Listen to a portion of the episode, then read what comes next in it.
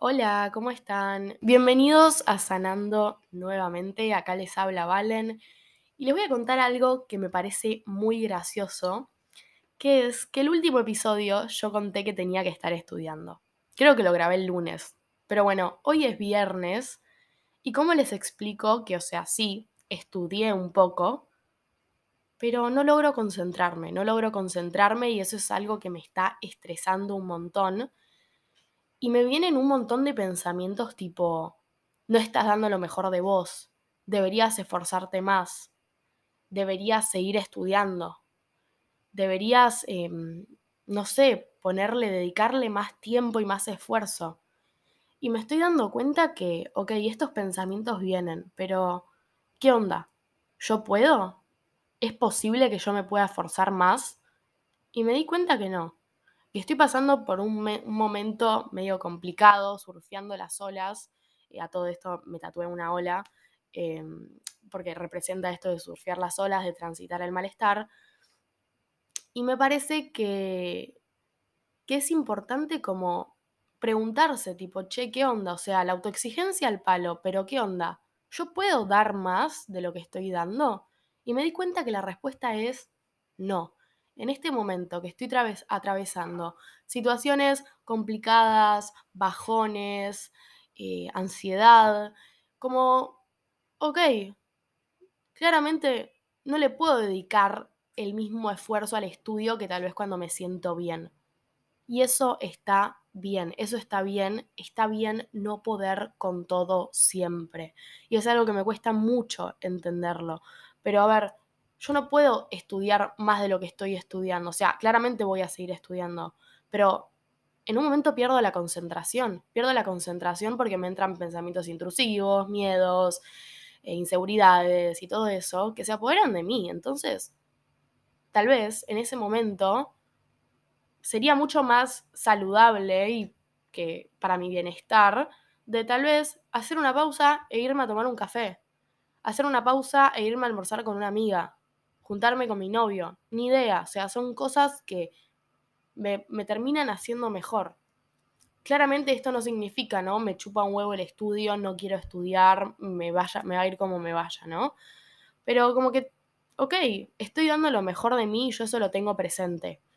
Eh, ¿Me estoy esforzando? Sí. Estoy esforzándome todo lo que puedo esforzarme en este momento. Esto no significa que para el próximo parcial vaya a ser lo mismo, porque probablemente me sienta mejor y lo pueda llevar de otra manera. Pero en este momento lo estoy llevando de esta manera porque no puedo hacerlo de otra. Y está bien.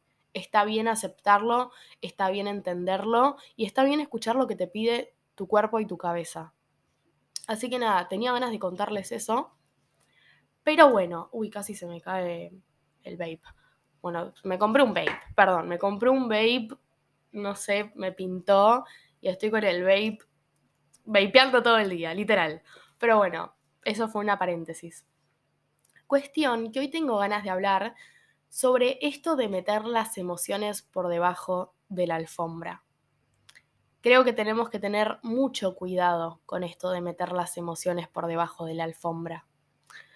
A lo que me refiero con esta frase es que muchas veces, sin darnos cuenta o tal vez conscientes, más conscientes, tratamos de reprimir emociones, taparlas, ignorarlas, evitarlas y, las, las terminamos acumulando. Las terminamos acumulando y en algún momento terminan explotando. Las emociones terminan explotando en algún momento. Como que nosotros no tenemos el poder de dejar de sentir o hacer que las emociones desaparezcan. No tenemos ese poder. Entonces, si nosotros evitamos emociones, terminan explotando. Pero antes de entrar con todo esto, tengo ganas de contarles algo que me dijo mi psicóloga del año pasado una vez, que ella me explicó tipo, che, Valen, vos siempre hablas de emociones buenas y malas, pero no existen emociones buenas y malas. Existen emociones agradables y emociones desagradables. Obviamente, la tristeza, el miedo, el enojo, son emociones súper desagradables. Y eso es válido. Pero sin importar si sean agradables o desagradables, todas cumplen un rol, todas aparecen ahí por algo y hay algo que te buscan transmitir, transmitir un mensaje, un indicio de por qué te estás sintiendo así, ¿no? Y esto me pareció re loco porque yo por mucho tiempo como que las catalogué, las clasifiqué como buenas y malas, como que no entendía para qué aparecía la tristeza, para qué aparecía el miedo, lo único que pensaba era que, que estaban para cagarme el día, literal, pero después dije, che, para cuando ella me dijo eso, es verdad, es verdad, hay emociones que son mucho más desagradables, pero ¿por qué malas? Si aparecen para decirnos algo, qué sé yo, ¿no? Ponele que yo hoy estoy triste que bueno, sí, es una realidad, estoy medio triste, pero bueno, esto me, hace mejor. Ponele que hoy estoy triste. ¿Qué sé yo? Estoy triste porque me peleé con mi mamá. Estoy triste porque... Me quedé en blanco. Me peleé con una amiga. Bueno, ok. La tristeza aparece en mi cuerpo y en mi cabeza para decirme, che, mira, Valen, hoy vas a sentir la tristeza hoy, en este momento, estás triste. Estás triste porque los dos son vínculos importantes. El de tu mamá y el de tus amistades son vínculos importantes y no te gusta que se peleen. Entonces, estás triste. En este momento estás sintiendo tristeza por eso. Como que todas las emociones tienen un trasfondo, todas las emociones aparecen por algo, ¿no? Y me parece que es muy importante entender esto, no es que aparece el miedo de la nada, tipo, che, vamos a cagarle el día, Valen, voy a entrar. O sea, no, las emociones aparecen por algo. Y creo que lo principal es detectar la emoción que estamos sintiendo y después preguntarnos por qué le estamos sintiendo. ¿Por qué estamos sintiendo esta emoción? Ya sea si te peleaste con alguien, la tristeza, el enojo porque tal vez las cosas no salieron como vos, querían, vos querías que salgan, el miedo, el miedo a, no sé, que pase algo. O sea, todas las emociones tienen un trasfondo y todas sirven para algo. Y yo, a ver, se me viene una metáfora, puede ser como muy pedorra o puede estar buenísima, o sea, lo voy a dejar en su, en su opinión. Pero me imagino como que nosotros tenemos un tanque adentro nuestro, un tanque, no, sí, un tanque, me salió un tanque, iba a decir un vaso, pero bueno, tanque, tanque me gusta más. Nosotros tenemos un tanque adentro nuestro, ¿no? El tanque de las emociones. Cuando nosotros sentimos tristeza, el tanque tal vez se llena hasta la mitad. Depende de la intensidad de la emoción, obviamente. Pero ponele que te sentís mm, triste ponele, se llena hasta la mitad. Si vos después sentís enojo y llenás de vuelta el tanque, y después sentís miedo y llenás de vuelta el tanque, el tanque va a explotar y literalmente esta expresión dice la verdad, te van a salir las emociones por los fucking poros, te van a salir las emociones por los poros. Entonces, ¿cuál sería la idea con esta metáfora del tanque? Bueno, yo creo, creo que la idea sería, ok, el tanque se llenó hasta la mitad, detectar que el tanque se llenó hasta la mitad, no ignorarlo y hacer, hacernos dar cuenta, hacernos darnos cuenta, perdón, hacernos darnos cuenta que no pasó nada, que el tanque está vacío, no. El tanque se llenó a la mitad. ¿De qué? De tristeza. Identificar la emoción. Ahora, claramente la tristeza es desagradable y me provoca malestar. Entonces, ¿qué es lo mejor? Transitar la emoción, transitarla. No la evites, no la ignores. Está bien sentir. Somos personas que sentimos constantemente. No está bueno taparlas, no está bueno taparlas porque ya, ya te dije, te van a salir por los poros. Entonces, transitar la emoción. Y en un momento te vas a dar cuenta que las emociones son pasajeras y que la intensidad de la tristeza bajó se evaporó del tanque. Entonces, una vez que hayas transitado la tristeza, el tanque ya no va a estar a la mitad. Tal vez va a estar un poquito más bajo. ¿Y qué pasa? Hay lugar para otra emoción, ¿no?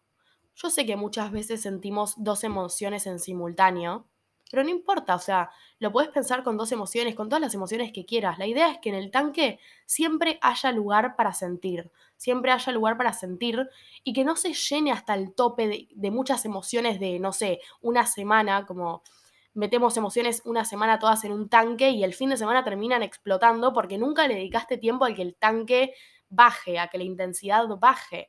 Entonces me parece importante esto, no sé, se me acaba de venir, puede ser una metáfora re pedorra, ustedes después me lo dirán.